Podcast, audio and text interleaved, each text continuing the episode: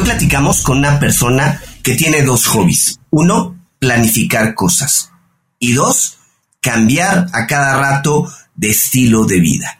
Ella nos comentaba que en el camino de ir y venir, lo más importante es explorar y aprender. Y en este tema de explorar y aprender, se nota que ha pasado por muchos lados, ha explorado mucho, ha caminado y también nos deja aprender con lo que hace en redes sociales, ¿no, Adolfo? Así es, Adrián. Hoy hablamos con Claudia Galeán, una joven venezolana que la verdad, eh, al momento que ella identificó cómo estaba creciendo el mercado de podcast y cómo también hacía falta algo que los evaluara, los identificara y ayudara a las personas a seleccionarlos, inventa Cata de Podcast.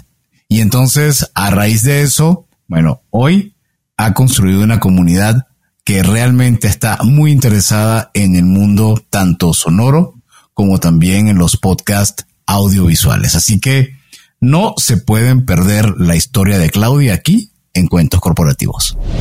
Hola, ¿estás listo para escuchar este cuento? Vas a disfrutar de grandes historias y valientes protagonistas. No pelean con dragones, pero peor aún, se enfrentan al mundo real. Y como todo cuento, este también empieza con un había una vez. Que lo disfrutes. Adrián, bueno, hablemos de innovación y comunicación digital. Un tema que reciente hablábamos con un especialista en transformación digital y vemos que esto es algo que desde los 80 ha estado evolucionando a un nivel, a una velocidad impresionante. Y bueno, estudios hoy en día revelan que incluso el 80% de la comunicación tradicional prácticamente ha pasado digital. Yo me acuerdo en una época incluso cuando se decía que el periódico iba a desaparecer o las revistas iban a desaparecer. No han desaparecido, pero sí han disminuido muchísimo el tiraje. Y definitivamente o es red social o es web, o bueno, ya quién sabe qué está por venir. ¿Tú qué opinas? Adolfo, yo ya ni me acordaba de los periódicos, ya hace muchísimos años, pero bueno, a ver, toda la comunicación se ha transformado, ¿no? Ya ahora todo es digital y bueno, pues nosotros somos un ejemplo, ¿no? Los podcasts también son digitales y se han convertido en una forma pues muy eficaz de conectar con la audiencia. Nos permiten llegar a, a una intimidad muy interesante. Ustedes que nos están escuchando con audífonos se darán cuenta de eso. Estamos prácticamente a un lado de ustedes. Se pueden consumir en cualquier momento, en cualquier lugar. Y bueno, es una forma muy entretenida de aprender nuevos temas. Así es. Y bueno, hay también emprendedores y emprendedoras que han decidido tomar el camino digital y el camino del podcast para reinventarse. Este, y esto sin edad, nosotros somos unos niños, unos jóvenes. Este, lo que pasa es que, claro, no se ven nuestras canas, menos mal, a través del podcast. pero hay personas mucho más jóvenes que nosotros que a ellos les apasiona e incluso se dedican a explorarlos para reinventarse. Y tenemos a una invitada y bueno, vamos a presentarla, una invitada dedicada al mundo del podcasting. Y para hacerlo, vamos a presentarla con nuestras palabras mágicas. Había una vez una joven venezolana que comenzó su carrera profesional en el mundo de las artes. Ella tocó el oboe en una orquesta en Valencia, Venezuela, y daba clases de música. A los 16 años, se fue a estudiar comunicación social en la Universidad Central de Venezuela, donde sus primeros trabajos estuvieron relacionados con el mundo audiovisual, incluyendo la radio y empresas de teatro y de cine. Nuestra amiga muy pronto encontró el camino que ella consideró de los más significativos, las organizaciones no gubernamentales. Y es así como se integra el equipo de AFS, Programas Interculturales, en Venezuela, que es una organización que le dio un nuevo rumbo a su carrera y que además le permitió utilizar el poder de la comunicación como herramienta para tratar de cambiar el mundo. Gracias a AFS, tuvo la oportunidad de viajar a Argentina, donde se capacitó en comunicación para organizaciones de la sociedad civil y posteriormente estudió una maestría en planificación y gestión de procesos comunicacionales. Todo esto con la intención de regresar a Venezuela y aplicar este conocimiento en su país de origen. Hoy nos acompaña Claudia Galeán. Ella es emprendedora, storyteller y además recientemente, luego de haber pasado por su mundo en Argentina, bueno, digamos recientemente en cierta forma, comenzó un proyecto que hoy en día se denomina Cata de Podcast. Una cuenta donde se dedica a analizar y a, con, desde un punto de vista muy apasionado, a evaluar y a probar los podcasts que como el de hoy, esperemos ya nos dirá qué tal lo siente, qué tal es su, su sensación, a ver qué opina. Bueno, bienvenida Claudia Galeán a Cuentos Corporativos. Un gusto tenerte con nosotros. ¿Cómo estás? Muy bien, muchas gracias. Un placer para mí estar acá. Además, es como me, me siento a la altura de varios grandes que ya han pasado por este podcast. Así que muchas gracias por la invitación. Muy contenta. No, al contrario, Claudia, muchísimas gracias a ti. Y pues vamos a comenzar como lo hacemos con todos nuestros invitados, eh, con la idea de conocer más allá de la parte curricular, conocer a la persona. Y en este caso, déjanos conocer un poco quién eres, Claudia. Cuando no estás grabando o escuchando podcast para grabar cata de podcast, ¿qué te gusta hacer? ¿Cocinas? ¿Juegas videojuegos? ¿Le vas a un equipo de fútbol? Platícanos un poco de ti. Eh, me encanta cocinar. Cocinar es una de las cosas a las que le invierto mucho tiempo. Yo, cualquier cosa donde pueda explorar creativamente me llama mucho la atención y creo que justo por eso la cocina en algún momento se convirtió en un mundo interesante para explorar. Pero por lo general estoy planificando cosas. Siento que ese es como mi, mi, yo tengo un gran amigo que dice que mi hobby es cambiar de vida y yo me, me, la paso un poco en eso, como cuál es el siguiente proyecto que voy a ejecutar, cuál es el siguiente paso de los proyectos que ya tengo que voy a ejecutar planificando un montón. Oye, y me queda preguntarte antes de seguir explorando en tu parte profesional y personal una pregunta muy importante que se le hacen a los venezolanos que pasan por esta, por esta grabación. Eh, si estuvieras en México te preguntaría cuál es tu equipo de, de americano preferido y bueno, estaríamos entre los Cowboys, en los 49ers, los Steelers. Pero si eres de Venezuela, te tengo que preguntar, por supuesto, si eres del Caracas o del Magallanes. Todo dependerá de tu respuesta si apago eso o no. Qué polémica, porque yo soy de Valencia, toda mi familia es del Magallanes, pero de chiquita nunca estuve muy interesada en el béisbol y siento que por eso, un poco por llevarle la contraria a mi familia, que estaba todo el día inmersa en, ver los partidos de béisbol que a mí no me gustaban, decidí hacerme carácter. No puede ser. Mira, nadie es perfecto. Muy bien, Clau. Y otra pregunta, eh, ahora sí, un poco más seria.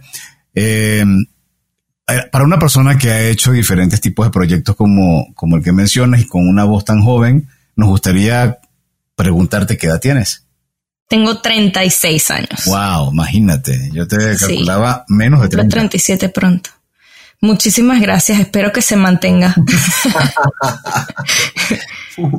Oye, Claudia, a ver, eh, comenzaste pues esta conversación diciendo que además de que te gusta cocinar, tu hobby es planificar cosas y me llamó la atención.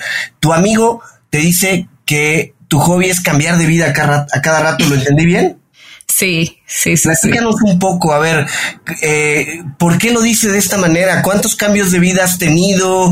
Eh, ¿Qué tanto has hecho? Platícanos un poco. Sí, eh, hay, hay, una cosa que yo entendí luego de, de pasar como por varios, como recalcular el camino profesional un par de veces, que igual, bueno, por un lado me di cuenta que, que esa historia que nos contaron de, bueno, te gradúas, emprendes una carrera y vas escalando y escalando hasta que te conviertes el mejor en, en el mejor en eso, no es, no es la historia más común. Entonces, por un lado, entendí a partir de historias ajenas que, que ese camino que yo estaba emprendiendo de probar diferentes cosas, por un lado era válido. Em, y por otro lado, me ha servido, cada, cada paso que doy en mi camino me ha servido para experimentar una cosa nueva que luego me llevo para, para la siguiente, ¿no? Te pongo un ejemplo. Em, estabas mencionando dentro de la introducción que, que hicieron eh, mi trabajo en AFS.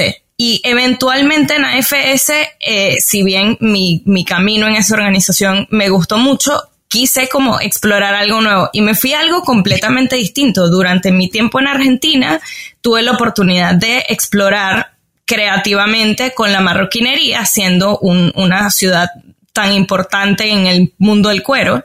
Em, y salí de AFS a lanzar una marca de carteras de cuero, que fue mi primer, eh, mi primer proyecto como emprendedora ahora viéndolo en retrospectiva me doy cuenta que no hice un montón de cosas mal, ¿no? Como la primera vez que hacemos lo que sea. Sin embargo, ese proceso me hizo entender un montón de cosas desde el punto de vista de los negocios que luego me sirvieron para sentar las bases de la agencia que fundé más adelante.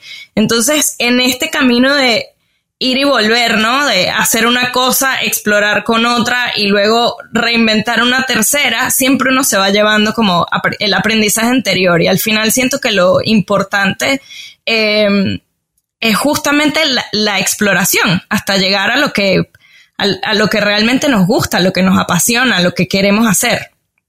Que además no, no es siempre igual, no es siempre lo mismo. Siento que eso va cambiando a lo largo de la vida. De ahí entonces justo te iba a comentar acerca de ese punto. Eh, exploras el mundo de, la manufactura y del diseño de, prendas como carteras y haces luego un brinco a algo también absolutamente diferente. Entonces, vienes de comunicaciones en NFS, carteras de cuero y ahora eh, el hilo con la parte de una agencia de marketing digital sí, que igual, aunque suene distinto, siento que fue justamente la suma de mis aprendizajes anteriores.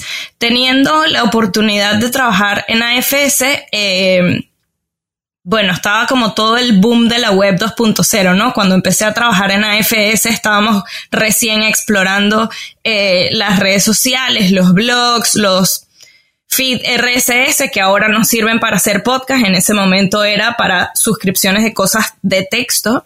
Em, y en AFS, justamente parte importante de mi labor fue esa, fue abrir los primeros perfiles sociales. Recuerdo incluso que eh, di varios talleres al, al grupo voluntario de AFS para capacitarlos sobre Web 2.0. Em, y luego con las carteras tuve la oportunidad de generar como la estrategia de marketing digital desde cero, que además es una de las cosas desde el punto de vista de los negocios, capaz no me fue tan bien, pero siento que, que a nivel branding y marketing eh, hice, tuve muchos aciertos. Entonces justamente a partir de eso empecé primero a ofrecer mis servicios como freelance haciendo marketing digital y a partir de ahí, ya teniendo varios clientes, decidí formar una agencia. Entonces, no, ese paso no fue tan descabellado, digamos. Ya tenía varios años, varios años de experiencia cuando fundé el hilo cofundé el hilo junto con un amigo. Oye, y, y, bueno, platícanos, ¿cuánto tiempo llevas con el hilo? ¿Cuál es la, la oferta principal que tienen de servicios? ¿A qué se dedican? Nuestra especialidad dentro del marketing digital son las redes sociales. El hilo en Argentina, em, nuestro fuerte era la creación de contenido. Llegamos a trabajar con muy lindos clientes allá eh, haciendo contenido principalmente. Y desde que me vine a Estados Unidos me encontré como en una disyuntiva, porque me di cuenta de que el mercado acá es súper distinto que en Latinoamérica. En un par de cosas principalmente. Cosa número uno, em, en Latinoamérica siento que los clientes esperan que uno sea, eh, que, le, que le resuelvas la mayor cantidad de cosas posibles como agencia. Em, incluso siento que un ejemplo de esto es una campaña que hicimos con, un, con uno de nuestros clientes grandes allá, a quienes le hacíamos solamente contenido em, y moderábamos sus redes sociales. Y durante la pandemia tuvimos la oportunidad, porque les hicimos una, una nueva propuesta, de hacer una campaña que era toda live eh, esta era una cadena de gimnasios y empezamos a brindar clases de distintas eh, disciplinas de fitness en vivo a través de las redes sociales. Y en ese momento nosotros terminamos siendo todo, ¿no? O sea, desde comprar el trípode, capacitar a los, a los profesores sobre cómo se hace un vivo a través de Instagram, eh, ayudarlos con la escenografía, como que toda la campaña de 0 a 100 eh, la ejecutamos con un equipo súper chiquitito. Y acá en Estados Unidos los clientes esperan todo lo contrario, ¿no? Mientras más específico sea tu nicho, mientras más, más específica sea tu oferta, mejor visto eres. Eso por un lado y por otro lado también, eh, bueno, es, arrancar de cero, que eso supongo que pasa yéndome a cualquier lugar, pero como que mi historial, mis credenciales de Argentina aquí no, no me han servido de mucho. Es como trabajé con la cadena de gimnasios más grande de Argentina y es como, ¿qué has hecho acá? Desde que llegué siempre me encontré como con ese desafío. Em, entonces el hilo acá se ha enfocado un poco más en trabajar con emprendedores, con clientes chicos que necesitan como esa, ese servicio integral que veníamos ofreciendo en Argentina a otros clientes. Y ahora la pregunta que a mí me surge, por no puedo evitar no hacerla, es ¿por qué pasar de eh, Argentina a Estados Unidos? O sea, ¿por qué ese brinco tan grande? Sin querer. Eso fue sin querer. ¿Te equivocaste de avión o qué? Sí. Yo me vine después de la pandemia, que además la pandemia en Buenos Aires estuvo fuerte, estuvimos como súper encerrados todo el 2020. Apenas tuve la oportunidad, empecé a planificar visitar a mi familia. Mi hermana y mi mamá y mis sobrinas y mi cuñado viven en Dallas. Y yo siempre venía de visita 10 días, 15 días como mucho. Y luego de estar encerrada tanto tiempo y de estar tan lejos de la familia, como en ese contexto que fue tan difícil para todos, mi hermana me sugiere quedarme un par de meses más, porque además su cumpleaños es en marzo y yo estaba planificando venir de viaje en diciembre. Y en algún momento fue como, pero ¿cómo me voy a ir tanto tiempo? No, mi casa, las plantas, mi gente, qué sé yo. Y después dije, yo tengo un año entero encerrada primero nadie me va a echar de menos fuera de mi casa. Para cuidar las plantas lo resuelvo muy fácil em, y me hace falta salir. Entonces vine planificando quedarme tres meses y en el medio de esos tres meses aprobaron en los Estados Unidos un estatus de protección temporal para los venezolanos. Entonces fue como una puerta que se abrió solita. Eh, tuve muchas dudas, por supuesto, ¿no? Fue como, esta es la oportunidad que tanta gente espera de venirse a los Estados Unidos y yo nunca tuve Estados Unidos en mente. De hecho, mi plan original era mudarme a México. Yo estaba esperando que me llegara el pasaporte argentino para irme a México. Y de repente me encontré con esa puerta abierta en los Estados Unidos, así que planifiqué eh, todo lo que pude cerrar a distancia en Buenos Aires porque fue despedirme de amigos, casa, trabajo, etcétera, sin, sin haberlo hecho con tiempo em, y decidí quedarme. Wow, ok, un cambio fuerte entonces. Oye, Claudia, y, a ver, hay un tema que creo que nos interesa mucho platicar contigo. Y, y entender, yo, yo, me dio un poco más atrás, entender cómo llega este medio a ti? ¿Cómo llega este medio inicialmente a tus oídos? ¿Cómo comienzas a escuchar podcast? ¿De dónde viene ese amor por escuchar diferentes este, tipos de podcast y todo esto? ¿Cómo te enteras de qué es el podcast? Platícanos. Sí, yo escucho podcast hace muchísimo tiempo. Creo que mi primer acercamiento fue a partir de el primer iPhone que me compré, que no sé si recuerdan, pero venía con la aplicación de Apple Podcast incorporada por default. Y después de verla mucho, un día entré como, a ¿qué es esto? ¿Cómo funciona? Y me encontré nada más y nada menos que con la primera temporada de Serial. Este mega podcast que además cambió un poco la historia del podcasting. O sea, Serial fue realmente el primer podcast que se hizo viral en todos lados, o sea, que salió de Estados Unidos y que tuvo unos números de descarga que en ese momento no eran usuales. y en el, en el tiempo que tenía de traslado todos los días, eso era lo que hacía. Cuando me terminé de escuchar todo Serial, que además en ese momento no había ni una sola oferta en español, no existían podcasts, bueno, al menos en la biblioteca de Apple Podcast no había nada disponible en español. Y entonces empecé a explorar un poco más. Estaba eh, This American Life, un, un, un, par de podcasts como, como bien conocidos.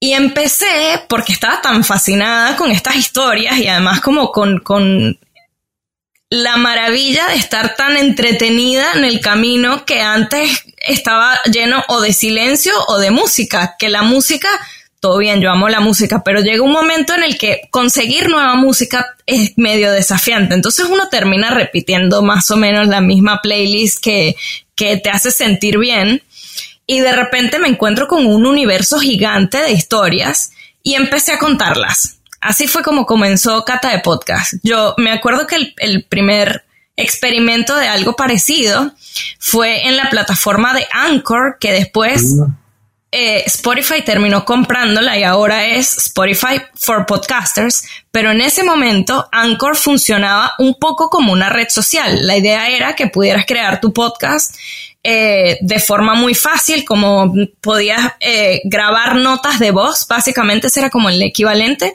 notas de voz, poner cortinas de música, recibir comentarios de quienes te seguían y a partir de eso armar algo parecido a un episodio de un podcast. Em, y, y creé un par de historias en esta plataforma eh, básicamente para no tener que repetir el mismo cuento mil veces, ¿no? Entonces era como que en vez de contárselo en el grupo de la familia y después en el grupo de los amigos y después subí las historias a Anchor eh, y le mandaba a todo el mundo el link. Y más adelante, esa, esa idea quedó ahí, no, no, no fui muy constante con eso. Y más adelante, eh, Edgar, un, un, chico que trabajaba en mi agencia, gran amigo además, que es creador de contenido, él es fotógrafo y videógrafo, me dijo, ¿y si hacemos? O sea, porque él, además cada vez que me veía siempre me preguntaba, ¿cómo qué otra cosa has escuchado? Como fascinado por las historias. Y él fue el que me sugirió hacer una cuenta eh, para tener como un lugar donde meter toda esta información él me dijo, vamos a, bueno, al principio era como un sueño gigante que yo más bien fui poniendo un poquito más chiquito porque me daba miedo el desafío, básicamente. Era como, y hacemos un canal de YouTube y entonces esto y que se convierte en un podcast, etcétera. Y comenzamos siendo una cuenta de Instagram y haciendo un video semanal al principio. Y poco tiempo después nos cayó la pandemia encima. Edgar ya no tenía, no tenía la posibilidad de ir a mi casa a grabar los videos. Eh, y entonces a partir de ahí me fui como reinventando poco a poco, ¿no? Para poder hacerlo yo sola em, y, y mantener como ese mismo foco que es que la gente descubra nuevos shows para escuchar. Porque yo estoy todo el día escuchando podcasts nuevos, podcasts diferentes y he aprendido tanto. Eh, eso, como que me, me, me, he nutrido de un montón de cosas. O sea, yo soy la típica que de repente iba en el autobús en Buenos Aires llorando por una historia desgarradora que había escuchado o muerta de la risa sola en el medio de la calle. Eh, y es un poquito eso lo que, lo que quiero contagiar, ¿no? Como eh, lo, lo más estándar es que la gente escuche entre dos y tres shows que son los típicos que les gusta y no salen mucho de ahí. Entonces mi misión es presentar cosas nuevas y diferentes para conseguir nuevos podcasts para escuchar. Sí, hace poco leí que creo que estaba en promedio en siete podcasts por persona, más o menos, para los que eh, les gusta realmente escucharlos. Y, y, lo también en algún momento Adrián y yo platicábamos que o nos contaban, me parece que por ejemplo en España y en México también, en cierta forma lo hemos descubierto recientemente, es muy dado el tema de los podcasts acerca de crímenes, investigación, crímenes pasionales. Y, bueno, así ha habido, nosotros nos hemos sorprendido con los números pensando que hay un podcaster que es wow y resulta que no, que a lo mejor son temas como estos los que eh, superan en números. Eh, bueno, ni hablar de, se cuentan, se, se cuentan, ¿cómo se llama? Se cuentan dudas. Se regalan dudas. Se regalan dudas que ya nos han revelado que, que está súper disparado. Pero entonces te pregunto a ti, ¿cuáles serían, además de cuentos corporativos, por supuesto? No, mentira. ¿Cuál es tu podcast, o por lo menos tus top tres, top three, tus top tres podcasts preferidos? Pero, no respondas ahora, hacemos un corte y al regreso, Claudia nos revela cuáles son sus tres principales o preferidos podcasts que ha escuchado. Ya regresamos. ¿Te fuiste de vacaciones y no sabes cómo retomar? ¿O ya te diste cuenta que se va a acabar el año y no te has puesto pilas con tus propósitos de año? No te preocupes, Back on Track es para ti. Es un entrenamiento de cuatro semanas con el cual vas a retomar el camino, vas a entrenar de manera eficiente, inteligente para progresar y no parar. Encuentra tu mejor versión con Back on Track en WOS. Descarga WOS y aprovecha nuestras tres formas de pago, mensual, trimestral o de una vez, comprométete todo el año a mantenerte en forma. Wow, entonces en el corte dejábamos en suspenso para que lo pudieras pensar un poco. ¿Cuáles son tus tres podcasts preferidos al día de hoy? esa pregunta es difícil porque limitarme a tres se me complica, pero bueno, siempre como que el podcast de cabecera que recomiendo porque siento que tiene muchísimo para dar y está tan bien hecho es Radioambulante. Es como mi, mi, si nadie ha escuchado podcast antes y me pregunta por dónde comenzar, yo le digo que por un episodio de Radio Ambulante. Además, la maravilla es que ellos tienen en su web como listas temáticas, ¿no? Entonces, podcast para reírte, podcast para llorar, podcast sobre Venezuela, podcast sobre, no sé, temas de infancia, etcétera. Y siento que no importa lo que te guste, Radio Ambulante tiene al menos un episodio que te va a encantar. Ese es como uno de mis podcasts favoritos. Además, a nivel como producción, edición, cómo están armadas las historias, el storytelling de ese podcast es impecable. Siento que ese es como uno de mis favoritos. Em, ahorita estoy muy pegada con los podcasts de ficción de G-Code, que además son como ellos se definen creo que como, eh, como eventos cinemáticos de audio. Tienen como esa característica de tener un audio inmersivo y además actores de primera, actores de Hollywood, em, con historias casi siempre como con algo de suspenso, ¿no? Es, la típica que no puedes escuchar solo un episodio porque dan ganas, siempre te dejan en un lugar donde quieres reproducir el siguiente, el siguiente, el siguiente. Em, hay, hay varios podcasts de ellos pero estoy como muy enganchada con esas historias de ficción, además, que siento que hacer podcast de ficción es un es un, es un desafío. Em, hay unos cuantos que me gustan un montón, pero es un desafío. Hace poco escuché eh, uno que se llama Lost in Panama de la periodista venezolana Mariana Atencio, que habla sobre una, un caso que sucedió hace unos años en Panamá de un par de chicas que se perdieron en una localidad panameña y ella va a Panamá, hace toda una investigación. Eh, incluso se pone en riesgo para intentar descubrir realmente qué fue lo que pasó y nada, muy interesante, está muy bien contado. Ese es en inglés, si, si bien la periodista es venezolana, es un podcast en inglés. Em, bueno, y también más recientemente tengo miles, esto es muy difícil. Les estoy contando como los que me vienen a la cabeza, eh, pero más recientemente me enganché con uno que se llama Atajos Mentales, que es un podcast colombiano sobre psicodélicos. También me parece que está, está muy bien hecho. Cada episodio además cuenta una historia personal súper interesante. Ya va, ya va. Ahora voy, a, voy con otra pregunta, Adrián. ¿Cuáles son tus tres principales o preferidos podcasts? Los tuyos, Adrián. Ah, los míos. Perdón, perdón, perdón. Yo, la verdad es que no escucho una variedad como la que Claudia ha comentado. Eh, mira, yo escucho más podcasts en español, escucho mucho el podcast de Dementes, que ya tuvimos aquí a, Diego, a Diego Traba, eh, Diego este, Barrazas. Barrazas platicando con nosotros, ¿no? Y yo y escucho principalmente podcast de entrevista, casi no escucho podcast de ficción. Escucho mucho más podcast de entrevista, Adolfo. ¿Tú? Yo no, yo no he podido escuchar podcast de ficción. No, no me da. Puede ser que no haya encontrado los, los ideales. Sí. Eh, incluso con nuestro amigo de Azul Chiclamino. Este, también lo intenté, pero no me enganchó.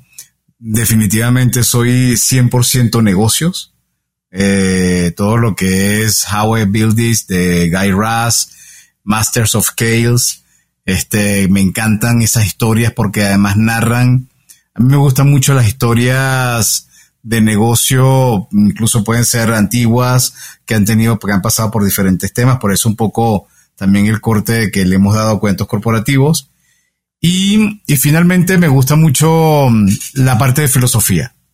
Y en y los últimos años he descubierto mucho y me he hecho muy afín de la filosofía estoica. Hay uno que es el estoico, que es de Pepe, eh, está en Barcelona y esperamos, de hecho espero algún día poder entrevistarlo. Pero bueno, como ves es la variedad y, y es complicado. Adelante, Clau. Tengo a partir de tus comentarios un par de recomendaciones más. Si quieres experimentar con un podcast de ficción en español, Caso 63. Es buenísimo. buenísimo. Es buenísimo. Sí, es buenísimo. muy bueno. Sí, escúchate un episodio, si, si no te enganchas con el primero lo dejas ir, pero es muy buen podcast. Eh, también está Guerra 3 de la misma gente, que está bien interesante. Y sobre negocios, uno de mis favoritos en español, que, que tiene su contraparte en inglés, de hecho el original es en inglés, pero lo hicieron muy bien en español, es Guerras, Guerras de Negocios, donde cuentan la historia como de dos marcas rivales en varios episodios. Y también Libros para Emprendedores es un gran podcast. Es de hecho el podcast de emprendimiento más escuchado. Sí, de hecho creo que fue por ahí con, por donde yo empecé por, también. por Libro para Emprendedores y después con Mentor 360. Pero sí lo dejo de a ratos porque es muy bueno, pero como que se repite mucho. Entonces dejo de escucharlo un ratito y hay uno que, también quiero comentar que, que no sé si, si has tenido oportunidad. Me gusta los cortometrajes en podcast. Entonces, de historias reales.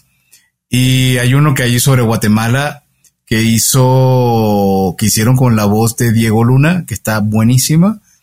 Y hay uno que hicieron sobre la startup Truora, que hizo una productora colombiana que se llama Naranja Media, que está buenísimo. Este, esos dos los recomiendo al 100%. Sí, la verdad es que opciones hay muchísimas, ¿no? Y Claudia, a ver, con todo esto que hemos platicado, si tú tuvieras que decir cuáles son como que la receta secreta para un podcast, y voy a separarlo porque creo que hay una diferencia, para un podcast de ficción, y después, ¿cuál es la receta secreta para un podcast de entrevistas? ¿Qué dirías? ¿Qué tendría que tener un podcast para que, de acuerdo a tu criterio, pues tenga éxito? Qué difícil. a ver, creo que en un podcast de ficción hay tres elementos clave, como en cualquier ficción, de hecho, tiene que haber una buena historia, sin duda, con un, con un guion bien escrito, porque no es solamente la historia, sino cómo la cuentas, ¿no? ¿Dónde empieza? ¿Dónde termina? ¿Cómo es, cómo es el arco de cada episodio que, que te deja con esas ganas de escuchar más y más? Segundo, tiene que estar muy bien actuada, que siento que en audio hay como un desafío extra, eh, porque básicamente no tienes la, la, el apoyo de, de, la expresión corporal, de la expresión facial. Entonces hacer todo eso solo con la voz es un desafío y termina muchas veces, creo que por, eh, por esa intención de, de, de ponerle ganas a la actuación, es fácil que terminen quedando sobreactuados. Entonces hay como un hilo fino ahí eh, de la actuación que me parece bastante desafiante. Y por último, la calidad del audio que por ahí en otros podcasts donde, donde lo interesante es el, es el contenido y lo que estás diciendo, puede que se perdone un poquito, pero en un podcast de ficción hay que tener muy buen audio, no solamente en las voces, sino en ese paisaje sonoro donde dibujas el contexto donde están parados los personajes, ¿no? Las, pisadas que se escuchan de lejos, el, viento que sopla, eh, qué tan lejos y qué tan cerca se escucha cada voz según donde se supone que está parado el espectador. Em, esas tres cosas en particular para un podcast de ficción. Y en un podcast de entrevista, me preguntaste, fue la segunda. Por un lado, siento que tener, creo que, que, lo más clave es tener claro quién es tu audiencia para saber a quién invitar y, por dónde encarar eh, cada podcast, ¿no? Como ese, el tono y la personalidad de, de tu podcast van mucho de la mano de tu audiencia ideal.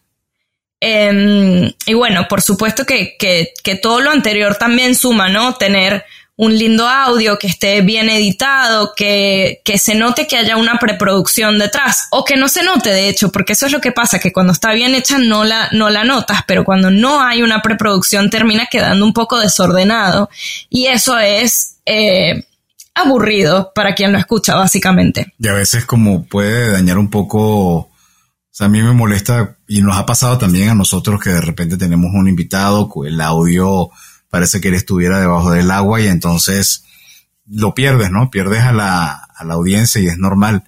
Este, y volviendo al tema de los de ficción, mm, siempre recuerdo lo que contaba mi papá de cuando empezó la radio y las novelas, las más bien, no cuando empezó la radio, cuando empezaron las novelas en la radio. Las radionovelas. Las radionovelas, y eran una cosa impresionante y cómo se hacían los efectos y los caballos. Yo, hay una película incluso que retrata cuando están llegando los caballos y está la gente con unos, con unas tapas de coco haciendo el sonido de los cascos de los, de los caballos. O sea, al día de hoy que estamos en, en el mundo digital, impresionante cómo eso todavía se mantiene y cómo todavía nos sigue sorprendiendo el audio y no pierde vigencia. Se, hace rato decíamos, los periódicos y las revistas podían pensar que iban a desaparecer, pero en ningún momento nadie ha puesto en duda la, que el audio siga preponderante. Y sobre eso quería consultarte. De todo lo que has visto en el mundo de cata de podcast, hacia dónde sientes que se ha perfilado tu podcast y cuál sería la personalidad que hoy en día tiene. Bueno, eh, Cata de Podcast comenzó siendo un poquito más, em, teniendo un tono un poco más chistoso que el que tiene ahora. Básicamente porque cuando, cuando le pusimos este nombre, a ver, la, la razón del nombre viene porque, perdón, a mí me daba mucha vergüenza pararme frente a cámara. Y entonces, en algún momento conversando eh, con mi amigo, el que me estaba ayudando al principio sobre esto, él me dice, bueno, pero te tomas un par de vinitos antes y listo. Entonces ahí comenzó el chiste de catar vino mientras recomiendas podcast y qué tal si entonces lo que estamos catando son podcasts y, y, ahí surgió el juego de palabras. Entonces el vino estuvo incorporado desde el principio por eso.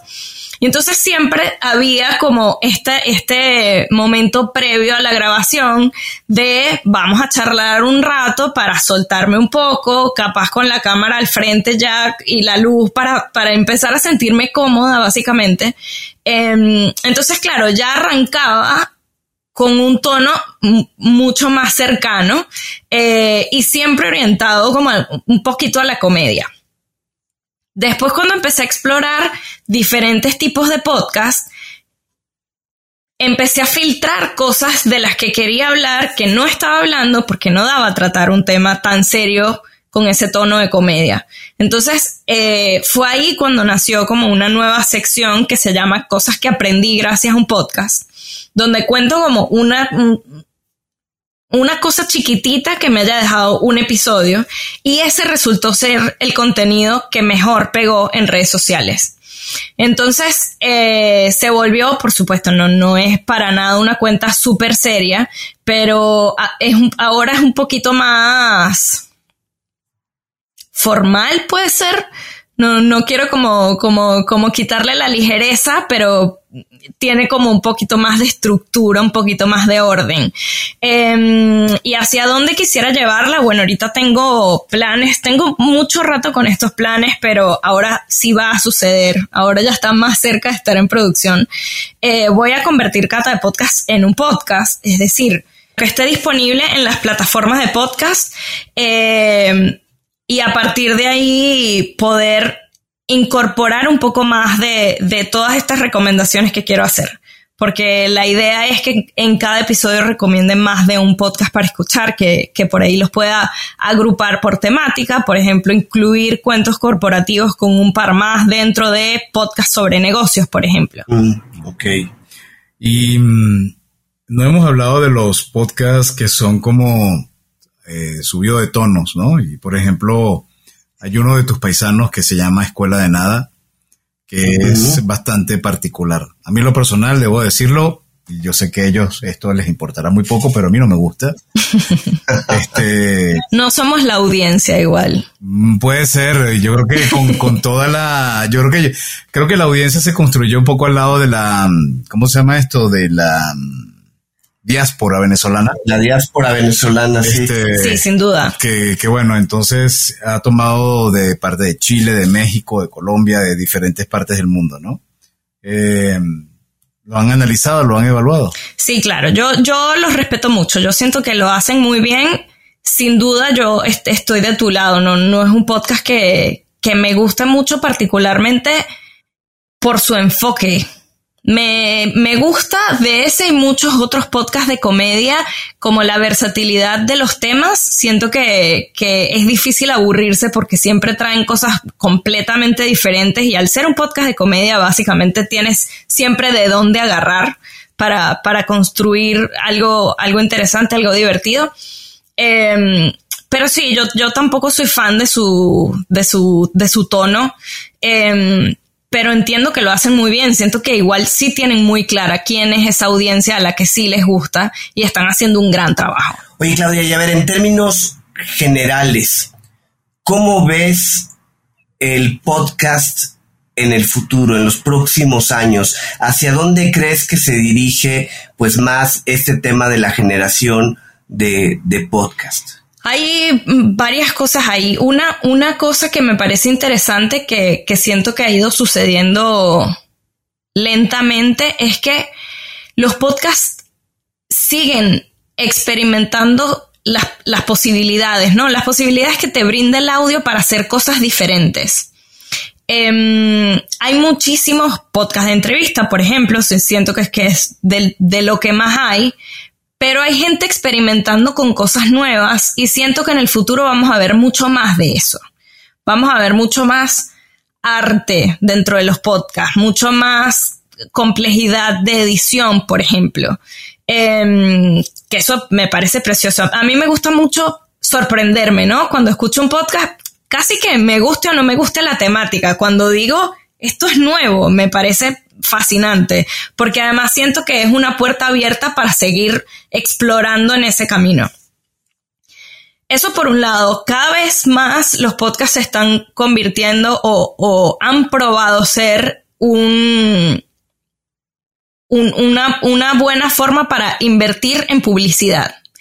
Y en ese sentido, como la industria cada vez está teniendo más dinero, se van a hacer podcasts cada vez de mejor calidad no solo de mejor calidad, sino con mucho más alcance, porque tener plata por detrás implica también que puedes brindarle cierta ayuda con publicidad para llegar a nuevos escuchas, ubicarlo en espacios donde capaz no podrías hacerlo con un podcast más amateur. Siento que esa es una de las cosas fascinantes de los podcasts, además que tanto grandes corporaciones como personas eh, comunes, ¿no? Como, como tú, como yo desde su casa, pueden compartir los mismos espacios. Em, entonces eso, siento que al tener más plata va a haber como muchas más posibilidades de calidad y de alcance. Oye, ¿ves con esto una, cómo decirlo, como una polarización de los podcasts? Parte del atractivo que tiene es que democratizan los medios de comunicación, ¿no? Y cualquier persona que se siente que tiene algo que decir, porque muchas veces, pues así es, ¿no? Yo creo que tengo que algo que decir y comienzo a grabar desde mi teléfono como un, eh, una nota de voz o algo así. ¿No crees que ahora al eh, llegar la publicidad a ciertos podcasts, pues de pronto van a ver eh, los, los, este, como los libros, los bestsellers y una gran cantidad de podcasts que no tengan ese tipo de alcance por no tener los medios. Se está matando la democratización de, de este medio de comunicación, ¿lo ves así? Eh, un poco, un poco sí, y un poco veo también ciertas iniciativas que están, que están surgiendo para combatir esto. Hay de hecho muchas críticas de Spotify que de alguna manera se, y esto lo pongo muy entre comillas, se roba ideas de podcast más amateurs y los convierte en Spotify Originals. Em, que, que después, bueno, mm, yo nunca he terminado de saber con ninguno de estos casos que fue primero si el huevo o la gallina, pero, pero no pongo, o sea, no me queda ninguna duda que una corporación como esa tenga la capacidad de hacerlo. Eh, sin embargo, y justo hablé de esto hace poco en mi cuenta, hay iniciativas eh, interesantes de la mano de empresas privadas, de organizaciones que, que también fomentan la promoción de los podcasts. Eh, y una de ellas que vi hace poco es el caso de Acast, que es un hosting de podcast que además se enfoca mucho en las posibilidades de monetización que ofrece para los podcasters, em, que creó una campaña que se llama The Funny Side donde agrupó dentro de su biblioteca gigante de no sé cuántos miles de podcasts como los de mejor calidad de comedia producido por mujeres para armar una campaña en la que agrupó a todos estos podcasts para venderlos como grupo a patrocinantes. Entonces, para el patrocinante es interesante tener muchas ventanas que además al estar agrupados en, un mismo tipo de podcast, ¿no? Podcast de comedia femeninos, eh, de alguna manera no necesitan como conocer la especificidad de cada uno, sino que apuestan al grupo eh, completo. Y dentro de ese grupo además había variedad de... Eh, alcance. Unos podcasts eran muy famosos porque vienen de la mano de comediantes que ya están en la tele, están como súper más instaladas y había podcasts mucho más chiquitos que terminaron creciendo mucho a partir de esta campaña. Además, ACAS hizo una alianza con Amazon Music para que la campaña fuera como parte de la página principal eh, durante los primeros días de lanzamiento. Entonces sí hay sí hay gente haciendo cosas interesantes. Em, no he visto y, siento que acá probablemente nos falta organizarnos un poco o meterle un poco de creatividad, pero no he visto ninguna de estas iniciativas de la mano de los propios podcasters, sino de empresas y organizaciones que tienen la posibilidad de generar acuerdos un poco más grandes. Estaría lindo que los mismos podcasters pudiéramos organizarnos para hacer algo como esto. que, además, bueno, como siempre, las organizarse no es fácil. Diego Barraza creo que ha llevado una buena batuta organizando anualmente en, creo que lo hace Monterrey, este es un, el, el, Congreso Anual de Podcast de América Latina. A ver si el año que viene vamos, Adrián, porque siempre hemos estado pendientes de, asistir y al final, por X o Y, no hemos podido ir. Pero bueno, coincido contigo. Vamos a ver de qué forma ese punto evoluciona. Y la otra pregunta que tendríamos es, Claudia, que le encanta cambiar. Eh, ¿Dónde se ve Claudia en los próximos, no sé, digamos, cinco años? Yo quisiera seguir por este camino. Yo quisiera, de hecho, que Cata de Podcast eventualmente pudiera convertirse en, una productora, crear eh, espacios para que gente que hoy no tiene la, posibilidad pueda crear sus propios podcasts. Siento que desde mi pasión por el storytelling y por el podcasting, eh, me gustaría brindar capacitación, posibilidades, herramientas para que gente que tiene historias valiosas para contar lo pueda hacer.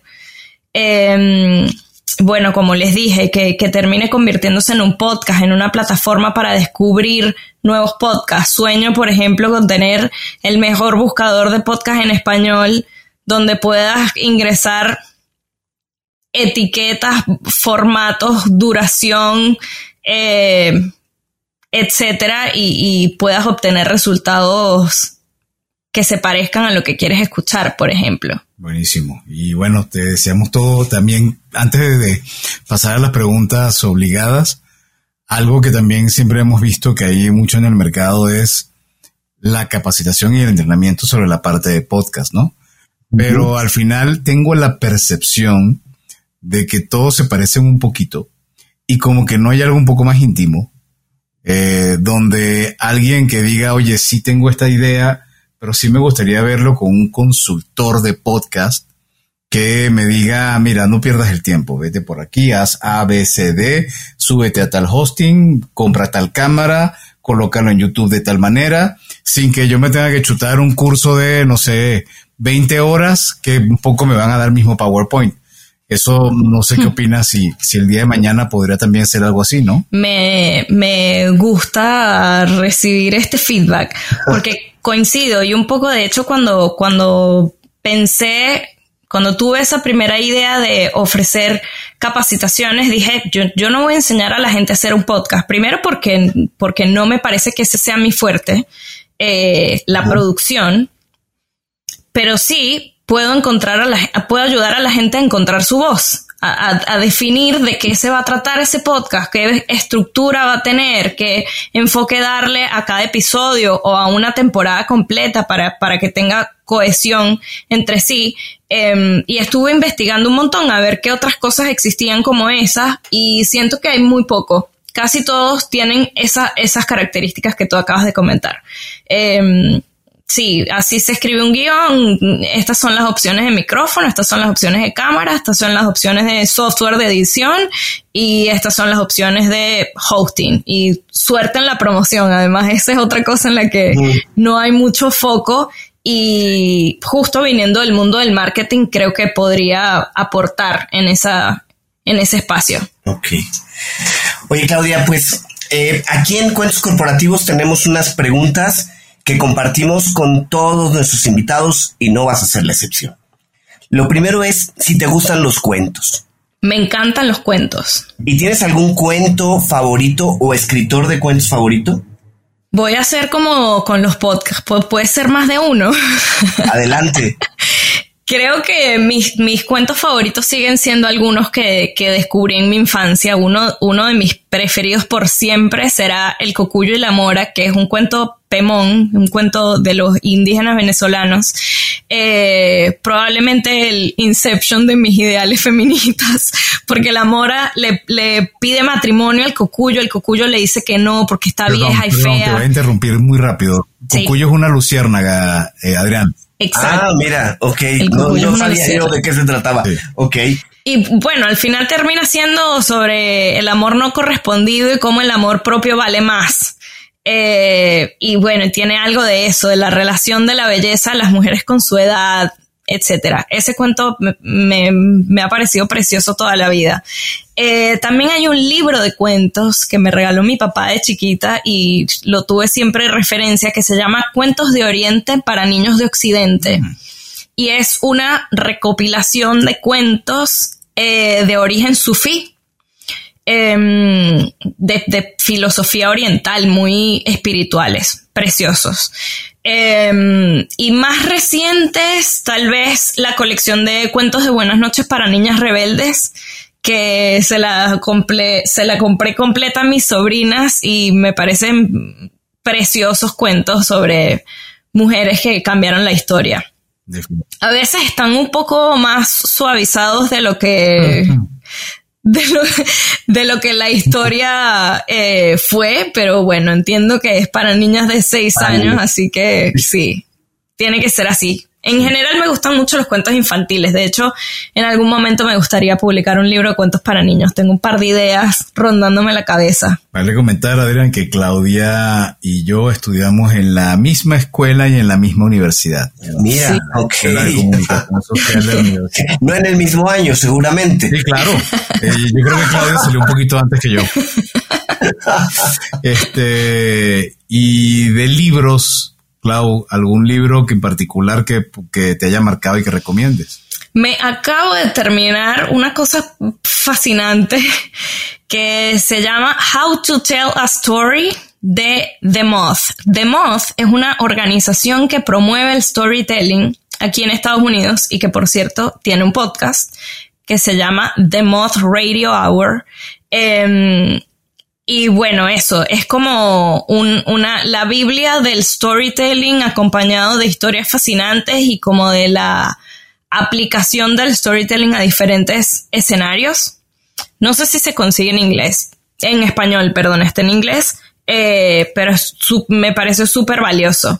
Em, la trilogía de Austin Kleon es un must para gente creativa opino, roba como un artista, aprende a promocionar tu trabajo y sigue avanzando, una joya.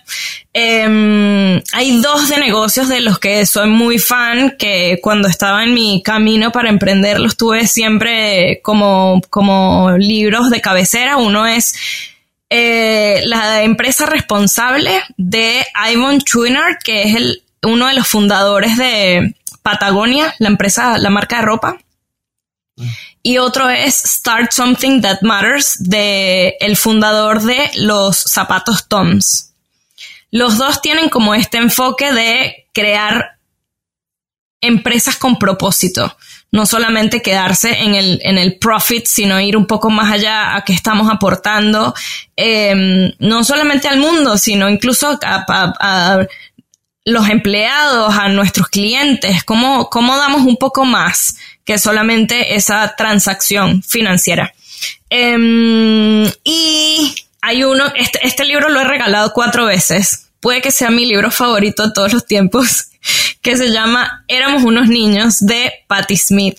Me parece súper, bueno, primero que ella, ella escribe delicioso y se me hizo tan inspirador su entrega al arte que siento que esa, esa misma pasión aplicada a cualquier cosa puede servirnos de empujoncito. Es un libro muy lindo. pues habrá que buscarlo porque la verdad es que yo no lo había escuchado, ¿no? Oye, eh, Claudia, y a ver, ¿alguna aplicación móvil o gadget tecnológico que recomiendes en tu vida diaria con lo que no puedas vivir sin él? No puedo vivir sin Notion. Creo que es, esa última frase, Notion definitivamente, tengo todo organizado en Notion, mi vida entera está ahí. Em, y además de Notion, creo que lo que, lo que más uso y puede ser algo súper básico, pero para alguien que tiene la cabeza desordenada como yo, que tengo tantas ideas, tantas cosas sucediendo todo el rato y tengo que constantemente poner todo en, entre comillas, papel, en papel digital el calendar. Yo no puedo vivir sin el calendar. Si no lo noto en el calendar, no sucede. Oye, y a ver, ya que estamos metidos en esto, de aplicación de podcast, ¿dónde escuchas tus podcasts tú? Yo escucho podcast en Spotify. En Spotify. Sí, empecé con Apple Podcast, pero me gusta más Spotify ahora. Y no te preguntamos, pero eh, ¿y los audio pod, los video podcast? Bueno, Spotify tiene esa, esa posibilidad ahora, eh, pero hay muchos que tienen videos que no ponen su video en Spotify, así que YouTube es la herramienta favorita. Cuéntame, dos, no te iba, te iba a preguntar dos o tres podcasters, pero creo que ya hemos hablado mucho de los podcasters, así que te pregunto, dos o tres empresarios latinoamericanos que por algún motivo tú les sientas una admiración muy particular y que puedas recomendar ponerles el ojo? Voy a comenzar con una podcaster, de hecho. María García es la creadora de un podcast que se llama Anything for Selena, que usa como excusa la vida de Selena Quintanilla, la cantante, para hablar como de, temas sociales mucho más profundos y al final termina siendo, parece que es un podcast sobre la vida de Selena, pero es un podcast sobre pertenecer. Em, me gustó mucho de ese podcast que es un podcast bilingüe. Cada episodio tiene su versión en inglés y en español y que además, si sabes los dos idiomas, se complementan, es decir, no es una traducción, sino, sino información complementaria, pero si escuchas solo uno de los idiomas igual es interesante. Y ella ahora es directora eh, o editora ejecutiva de Futuro Studios. Em, y bueno, me parece que todo lo que están haciendo en Futuro Studios está precioso. Tienen una, una un laboratorio de community podcast para que personas de color puedan desarrollar las historias de su comunidad. Eh, están desarrollando historias en formato podcast muy lindas. Eh, siento que, es alguien a quien ponerle el ojo. Em, ¿Quién más? Yo soy muy fan de mis amigos creo que soy lo suficientemente afortunada como para rodearme de gente maravillosa. Y hay una venezolana que lo está haciendo muy bien acá, que se llama Amaranta Martínez, mejor conocida como Superama. Ella es artista, directora de arte y ha tenido una capacidad increíble para reinventarse y seguir creciendo a lo largo de su carrera. Eh, y eso, justo como que siento que la admiro un montón en ese sentido, ¿no? Como que su reinvención igual la ha llevado siempre para adelante, no, no ha sido nunca un retroceso. Tuvo un podcast, se ganó un Emmy, es la diseñadora del primer NFT que compré, es muralista, ahora le está metiendo realidad aumentada a todo lo que hace en, en físico. Pronto su arte se va de viaje a la luna. Eh, siento que es una artista con, con todas las letras, está, está bien cabrona. Bueno bueno. Oye, y bueno, si alguien quiere seguir con esta conversación, si alguien quiere entrar en contacto contigo, con Hilo, con el Hilo o con Cata de Podcast, ¿dónde puede hacerlo? Bueno, a mí me consiguen en todas las redes sociales como Clau Galeán. Eh, y bueno, para llegar al hilo, siento que por, por ahí es, es la forma más, más fácil charlando conmigo. Pero si quieren ver si me quieren ver más a menudo la cara y si quieren saber más de podcast, eh, arroba cata de podcast en Instagram, TikTok, YouTube, en donde, donde sea. En todos es el mismo handle. Sí, arroba cata de podcast. Suerte, lo tomaste a tiempo. Lo tomé a tiempo, sí. y bueno, Claudia, em, nos encantaría tener tu reflexión final, que puede bien sea ir orientado a quienes eh, tienen esa espinita y esas ganas de arrancar, pero no se atreven, o que a lo mejor piensan que no van a decir nada relevante, o el famoso síndrome del impostor, etcétera, ¿no? Entonces, tú a quienes nos están escuchando, ¿cuál podría ser tu mensaje? Eh, lo primero para esa gente que tiene ganas y no se atreve es que siempre es mejor hecho que perfecto siempre es mejor arrepentirse de que algo no salió exactamente como queríamos a que no salió. Em, y porque al final vinimos aquí a, experimentarnos, a vivir, a crecer y en ese sentido, siempre que esté alineado con uno mismo, todo lo que hacemos está bien, nada más importa mucho. Em, y bueno, y como, como se los digo a ustedes, me lo digo a mí también, que parece esto como un comentario muy lleno de sabiduría y la vida igual me cuesta. Pero es algo que tengo como muy en cuenta. Me, me, lo recuerdo constantemente como, como, como persona llena de inseguridades, como como cada vez que siento el síndrome del impostor, cada vez que algo me cuesta, cada vez que me pongo muy perfeccionista, cada vez que empiezo a limpiar para procrastinar de lo que realmente quiero hacer pero me da miedo, me recuerdo eso. Mejor hecho que perfecto. Claudia, pues de verdad, muchísimas gracias por habernos acompañado. Ha sido un episodio muy interesante y gracias a ti por escucharnos. Si te gustó este episodio, no dudes en suscribirte en tu plataforma y calificarnos con cinco estrellas. También nos puedes escuchar todos los martes y jueves de 8 a 9 de la noche, hora de la Ciudad de México, para que puedas sintonizar a Cuentos Corporativos Radio a través de la señal digital de Radiomex. Recuerda No dejes de suscribirte en nuestro newsletter, donde conocerás más de nuestros invitados y recomendaciones que nos dan. Visita cuentoscorporativos.substack.com substack.com. Substack S-V-S-T-A-C-K.com. Y también, por supuesto, nuestros amigos de la revista Neo, la revista especializada en negocio. Ahí también vas a poder escuchar episodios seleccionados de cuentos corporativos y nada más tienes que entrar en www.revistaneo.com. Y como siempre decimos, las empresas, sin importar su origen, razón de ser o tamaño, tienen todas algo en común. Están hechas por humanos. Y mientras más humanos tienen más historias que contar. Y todo cuento empieza con un había una vez. Nos escuchamos en el próximo episodio. Claudia, un gusto haber compartido contigo. Esperamos que no sea la última y bueno, toda la suerte del mundo. Un placer, muchísimas gracias. Gracias por habernos acompañado en esta historia. Esperamos que te haya gustado y que te inspire para combatir los dragones que enfrentas en tu aventura emprendedora. Nos vemos en el próximo episodio de Cuentos Corporativos.